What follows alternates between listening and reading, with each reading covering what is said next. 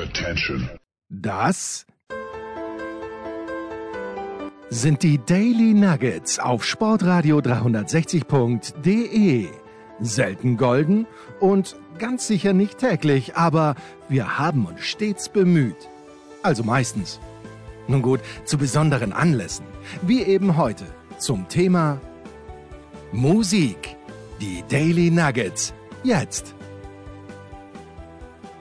Herzlich willkommen bei Musikradio 360. Heute mal wieder mit einem Ausflug in die Vergangenheit. Wir haben uns ja schon mit der Geschichte des Punkrock und der Musikszene Ende der 70er Jahre befasst und äh, ja, zum gleichen Zeitpunkt, in dem die Punk-Explosion in England losging, sind auch noch zwei andere Bewegungen entstanden, die artverwandt waren, sich teilweise überschnitten haben, nämlich New Wave und Post-Punk. Manches davon ist vielleicht das äh, gleiche mit unterschiedlichem Namen. Die Demarkationslinien äh, zeitlich sind nicht klar. Äh, manche Bands waren vielleicht erst das eine und dann am Ende das andere und mal das eine, mal das andere. Alles ist zeitgleich passiert. Man kann das also gar nicht so richtig auseinanderdröseln, auch wenn man insgesamt sagen kann, dass die neue Welle, New Wave, ähm, etwas länger geschwappt hat als die erste Punk-Explosion, auch wenn Punk-Rock natürlich in der Folge weiter existiert hat, aber halt nicht mehr wirklich als äh, große äh, kommerzielle Musikwelle, auch wenn es da Anfang der 90er Jahre in den USA einen gegenläufigen Trend gab und dann da auch äh, Menschen sehr viele Platten mitverkauft haben. Aber zwischenzeitlich war das dann doch sehr eindeutig Underground und New Wave hat sich in alle unterschiedlichen Winkel des Musikuniversums äh, nach vorne gearbeitet. Einflussreich waren Punk und New Wave auf jeden Fall bis in die Gegenwart sind sie das. Der Name New Wave, streng genommen könnte man natürlich permanent von neuen Wellen reden. Jedes Mal, wenn eine ähm, neue Spielart der Musik am äh, Horizont auftaucht, könnte man das äh, die nächste neue Welle nennen, aber dann kann man am Ende ja gar nichts mehr auseinanderhalten. Angelehnt war das Ganze eigentlich an die Filmgeschichte. Es gab in den äh, 60er Jahren eine neue Welle von Filmregisseuren in Frankreich, wie äh, zum Beispiel Godard oder Truffaut, die andere Sorten von Filmen gemacht haben und sich ein bisschen da vom Mainstream äh, abgekapselt haben und damit dann auch äh, sehr, sehr einflussreich waren. Also das war so ein bisschen der äh, Grund für diese Namensgebung und schaut man sich dann mal an, was in dieser neuen musikalischen Welle denn eigentlich alles passiert ist, ist die Wahrheit natürlich auch, es war nicht alles brandneu. Vieles bezog sich auf die Vergangenheit, aber in einem neuen Kontext präsentiert von jüngeren Musikern die dann einer neuen Generation von äh, Fans die Möglichkeit äh, gegeben haben, Musik neu zu entdecken und ähm, etwas finden, das für die neue Generation von Fans äh, quasi das ihre ist, etwas, was ihnen gehört, obwohl viele Anklänge an die Vergangenheit mit dabei waren, wie zum Beispiel bei dieser Band, die zur New Wave gehört, irgendwie ein bisschen. Hier sind Blondie mit I'm Always Touched by Your Presence, dear.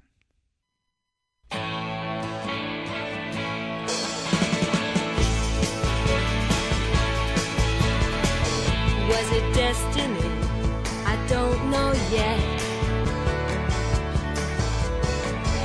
Was it just by chance? Could this be kismet?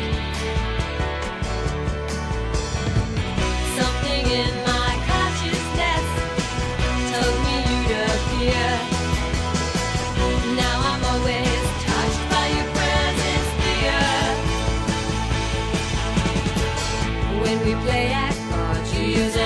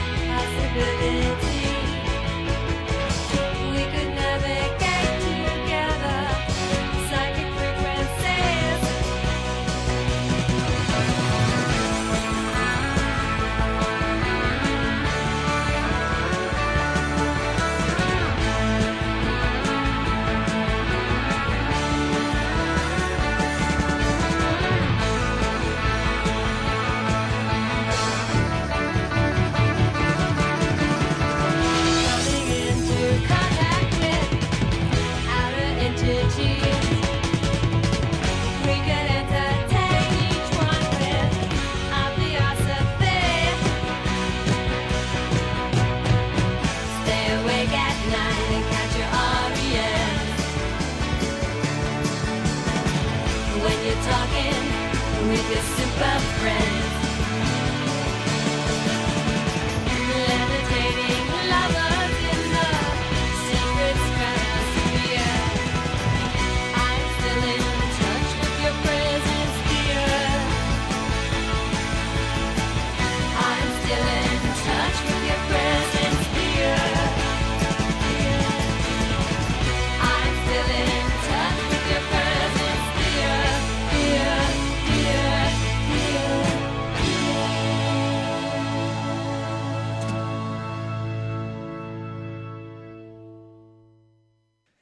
Waren Blondie mit I'm Always Touched by Your Presence Dear.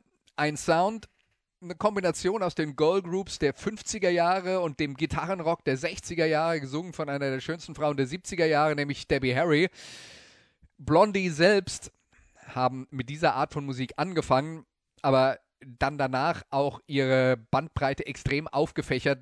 Blondie, eine der ersten äh, Rockbands, die sowohl Disco als auch Hip-Hop in ihren Sound integriert haben, und zwar schon Anfang der 80er Jahre, als Hip-Hop noch Rap hieß und äh, noch äh, praktisch niemand von Hip-Hop geredet hat. Insgesamt wollen wir heute zeigen bei dieser Sendung über New Wave, das war kein singulärer Sound, sondern es gab ganz viele Spielarten.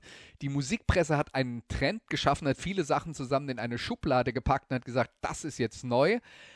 Aber die Bandbreite war sehr groß und es sind sehr unterschiedliche Sachen angestoßen worden in dieser Zeit des New Wave. Eins der Gesichter des New Wave war Elvis Costello, optisch ein Wiedergänger von Buddy Holly, dem Teenager-Idol und Popstar, der tragischerweise 1959 bei einem Flugzeugabsturz ums Leben gekommen war. Elvis Costello hat selbst auch ein sehr breites musikalisches Angebot gehabt. Pop war aber die Basis von dem, was er gemacht hat. Die ersten Alben sehr viel Powerpop, aber mit diversen Einflüssen, wie zum Beispiel beim nächsten Stück Reggae. Hier ist Elvis Costello mit Watching the Detectives.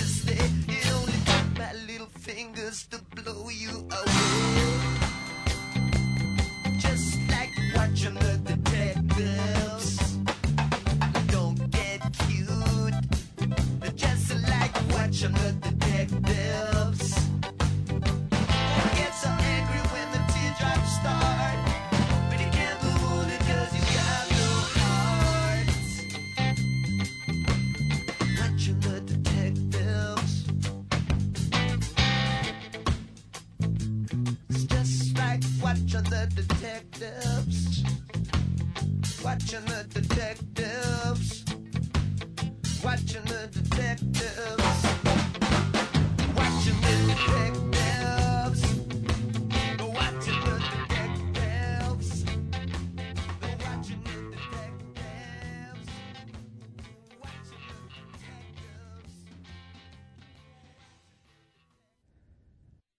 Das war Elvis Costello mit Watching the Detectives. Elvis Costello, einer der besten Songwriter des New Wave in den 70er und 80er Jahren, hat der Mann Klassikeralben in Serie veröffentlicht. Der große Durchbruch in Amerika ist ihm verwehrt geblieben, auch wenn man es probiert hat.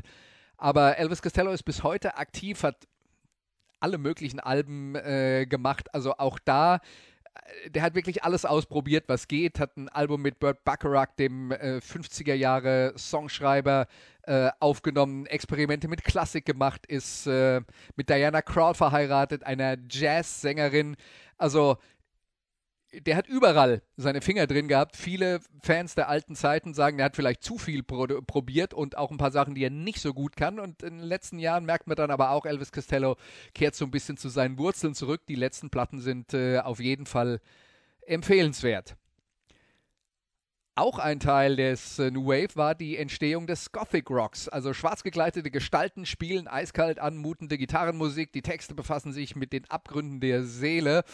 Und äh, ja, Susie and the Banshees sind eine der Bands, die äh, damals angefangen hat, Musik zu machen. Hervorgegangen sind sie eigentlich aus dem Bromley Contingent. Das war ein Fanclub der Sex Pistols. Da sind wir wieder beim Thema Punkrock.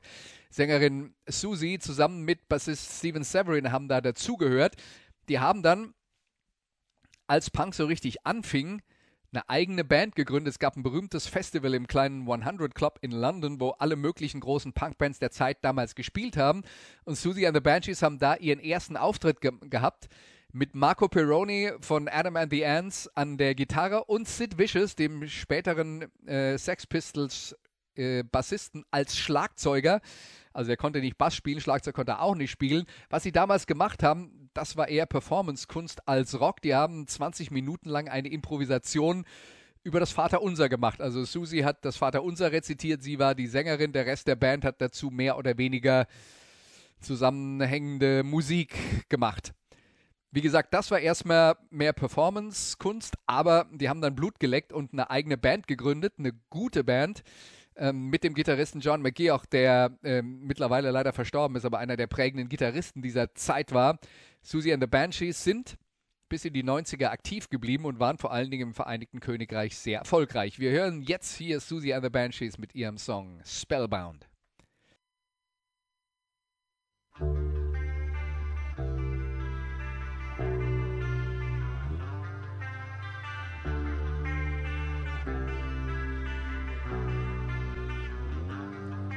From the cradle bars comes a beckoning voice that sends spinning. You have no choice.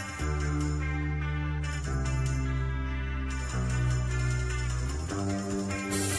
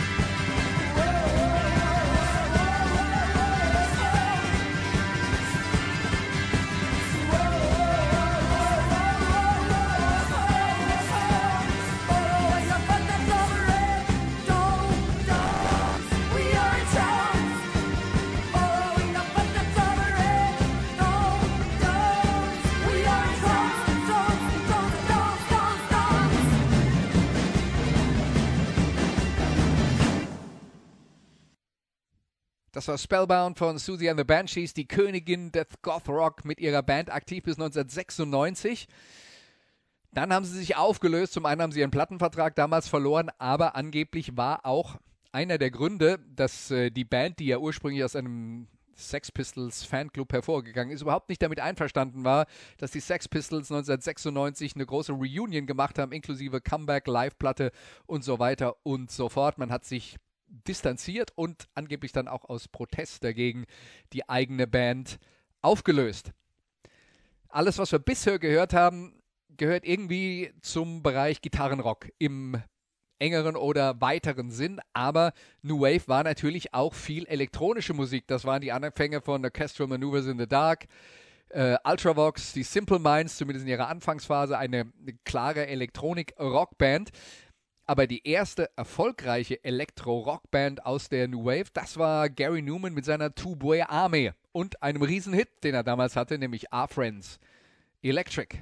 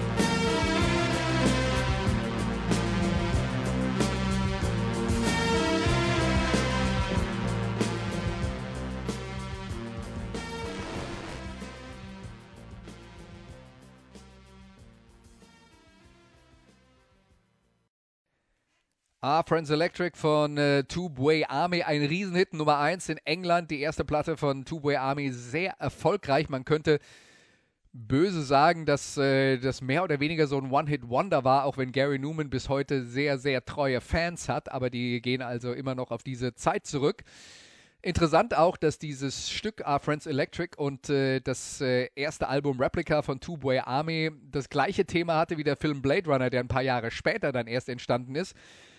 Beides nach einer Science-Fiction-Geschichte des Autors Philip K. Dick, wo es darum geht, ob Replikanten vielleicht äh, nicht auch Menschen sind oder genauso gut wie Menschen. Synthesizer-Musik war dafür der beste Background. Man hat ein bisschen weiterentwickelt, was in den Anfängen in den 70er Jahren bei Kraftwerk oder Tangerine Dream bei zwei deutschen Bands entstanden ist. Und Two-Way Army und das, was dann zu dieser Zeit passiert ist, war auch der Anstoß für die Synthie-Pop-Welle in den 80er Jahren. Also ein, ohne einen Gary Newman wäre Depeche Mode komplett unvorstellbar.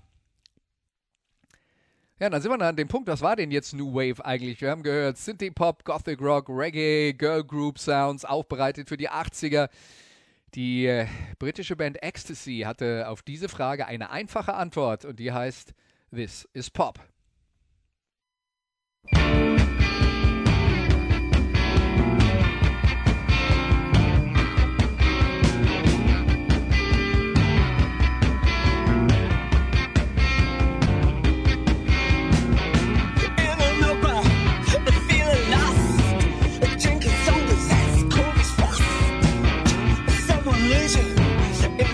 In my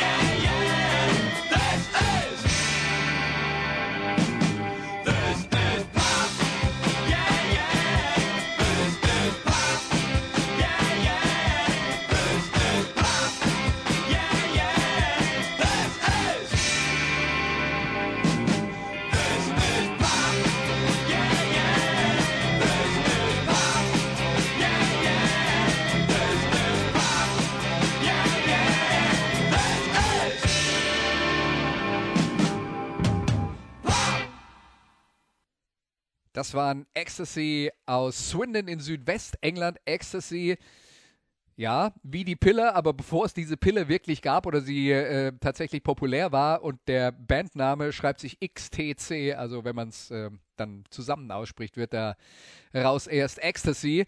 Die Band kombinierte zackige, angefangte Rhythmen, das war relativ New Wave-typisch, äh, ein bisschen schräge Sounds und vor allen Dingen einprägsame Melodiensänger Sänger Andy Partridge, der später auch als Produzent für viele andere Musiker gearbeitet hat, liebte die Psychedelika aus den 60er Jahren und die Musik von Ecstasy entwickelte sich Schritt für Schritt in diese Richtung. Die Band heute leider zu Unrecht ein bisschen vergessen, also da lohnt sich das Wiederentdecken ganz sicher. Aber bevor wir zum Ende kommen in dieser Sendung, müssen wir noch mit uns mit zwei sehr einflussreichen Bands der äh, New Wave befassen. Zunächst mal mit den Vätern des Post-Punk aus Manchester, eine Band, die die Trostlosigkeit der Industriestädte des Nordens in musikalische Form gebracht hat. Texte über Einsamkeit und Entfremdung von Sänger Ian Curtis hier sind Joy Division mit Disorder.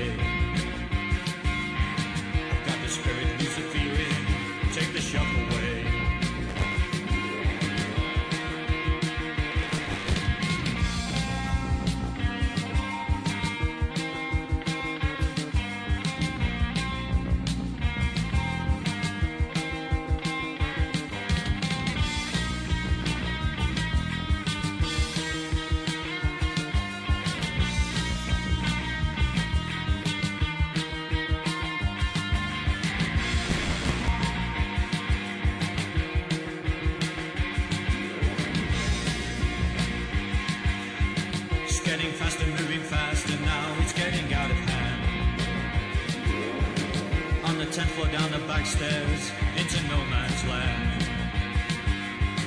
Lights are flashing, cars are crashing, getting frequent now.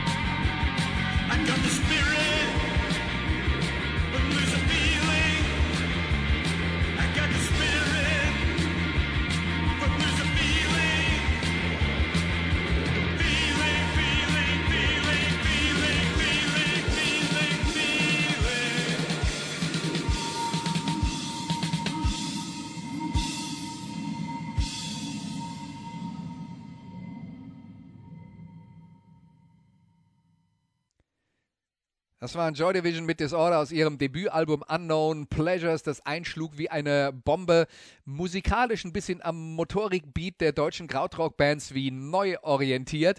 Das traf dann in der Kombination mit diesem sehr kalten Sound und diesen ähm, sehr eisigen Gitarren, genau den, den Geist der Zeit. Das war die Thatcher-Ära, vor allen Dingen für die Jugend waren damals die Zukunftsaussichten ziemlich trüb. Und Ian Curtis war der Poet seiner Generation. Leider litt er zum einen an heftigen Depressionen, außerdem an einer starken Form von Epilepsie, die durch den Lifestyle auf Tour nur äh, schwer zu kontrollieren war. Und dazu kam, dass der beginnende Ruhm ihn äh, zusätzlich verunsichert hat. Ian Curtis war nicht glücklich in dieser Situation, obwohl die Band ein erfolgreiches Debütalbum hatte, ein zweites Album aufgenommen hatte. Die waren kurz davor auf US-Tour zu gehen und am Abend vor der Tour hat sich Ian Curtis zu Hause erhängt. Die kurz darauf veröffentlichte Single Love Will Tear Us Apart und das zweite Album Closer waren beides sehr große Erfolge im Vereinigten Königreich vor allen Dingen. Aber ohne Curtis konnte es kein Joy Division geben. Die restlichen Bandmitglieder haben sich dann umbenannt in New Order und auch äh, unter diesem Namen große Erfolge gefeiert. Hits gehabt wie äh, Blue Monday oder True Faith in den 80er Jahren. Der Sound von New Order war allerdings wesentlich elektronischer beeinflusst als Joy Division, die wirklich eine reine Gitarrenband waren. Also ordentliche Bandbreite von Sounds haben wir jetzt schon gehört. Das hat alles New Wave ausgemacht, viele Experimente. In New York gab es eine Band namens Talking Heads. Die kamen aus der gleichen Szene rund um die Clubs CBGBs und Maxis Kansas City, wo auch die Ramones oder Blondie regelmäßig gespielt haben. Und am Anfang haben die Talking Heads einen ziemlich typischen, ähm, dann ein bisschen amerikanisch geprägten New Wave Sound gehabt, diese leicht hektische, äh, die funkigen Rhythmen. Äh, aber Sänger David Byrne wollte mehr als nur das. Zum einen hat er sich auf musikalische Entdeckungsreisen durch alle möglichen Spielarten der Musik auf diesem Planeten gemacht und dann hat er sich zusammengetan mit dem Produzenten Brian Eno, über den wir an dieser Stelle auch schon öfter mal geredet haben, der ehemalige Keyboarder von Roxy Music, der später David Bowie produziert hat als Solokünstler, quasi ein Vorreiter von New Wave war, in den 80er Jahren extrem erfolgreich, in den 90ern dann auch, weil er die Platten von U2 produziert hat. Und mit diesem Brian Eno hat äh, David Byrne zusammen ein Album kreiert, das viele Musikfans damals komplett auf dem falschen Fuß erwischte, nämlich Remain in Light. Hier sind die Talking Heads mit Born Under Punches.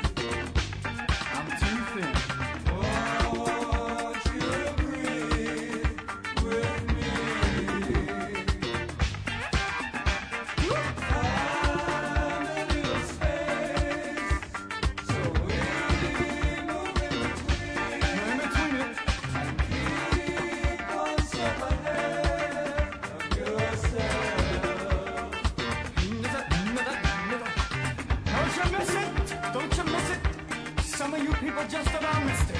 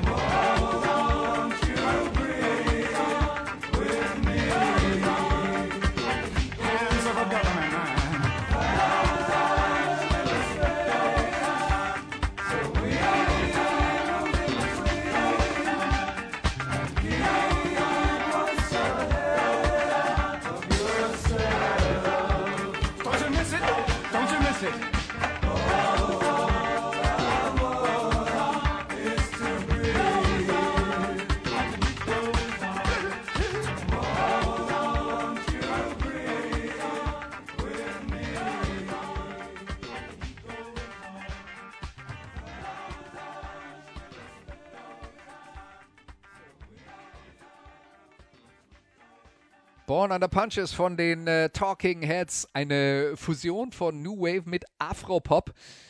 Der jugendliche Andreas zum Beispiel hatte damals im Jahr 1981 sowas noch nie gehört, aber war extrem beeinflusst von dieser Bandbreite an Sounds, die da ähm, auf ihn eingebrochen sind oder über ihm zusammengebrochen sind, wie, wie auch immer man das sagen will oder formulieren will.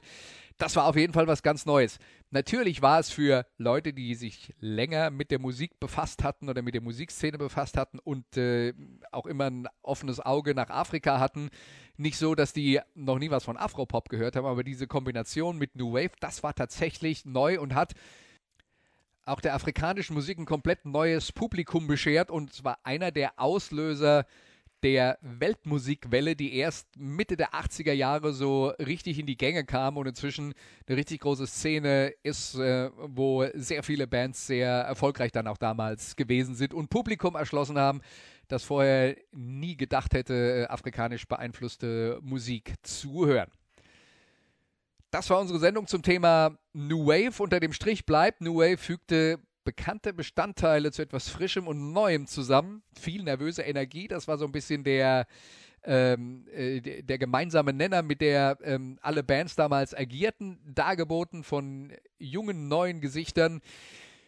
Die neue Welle hat viele Spuren hinterlassen. Auch in Deutschland, wo New Wave dann ja die neue deutsche Welle wurde. Zu diesem Thema haben wir schon eine andere Sendung gemacht hier bei Musikradio 360. Falls ihr Lust habt, die findet ihr in unseren Archiven. Ansonsten war das Musikradio 360 für diese Woche. Nächste Woche gibt es die nächste Folge. Bis dahin sage ich danke für euer Interesse und bis dann. Tschüss.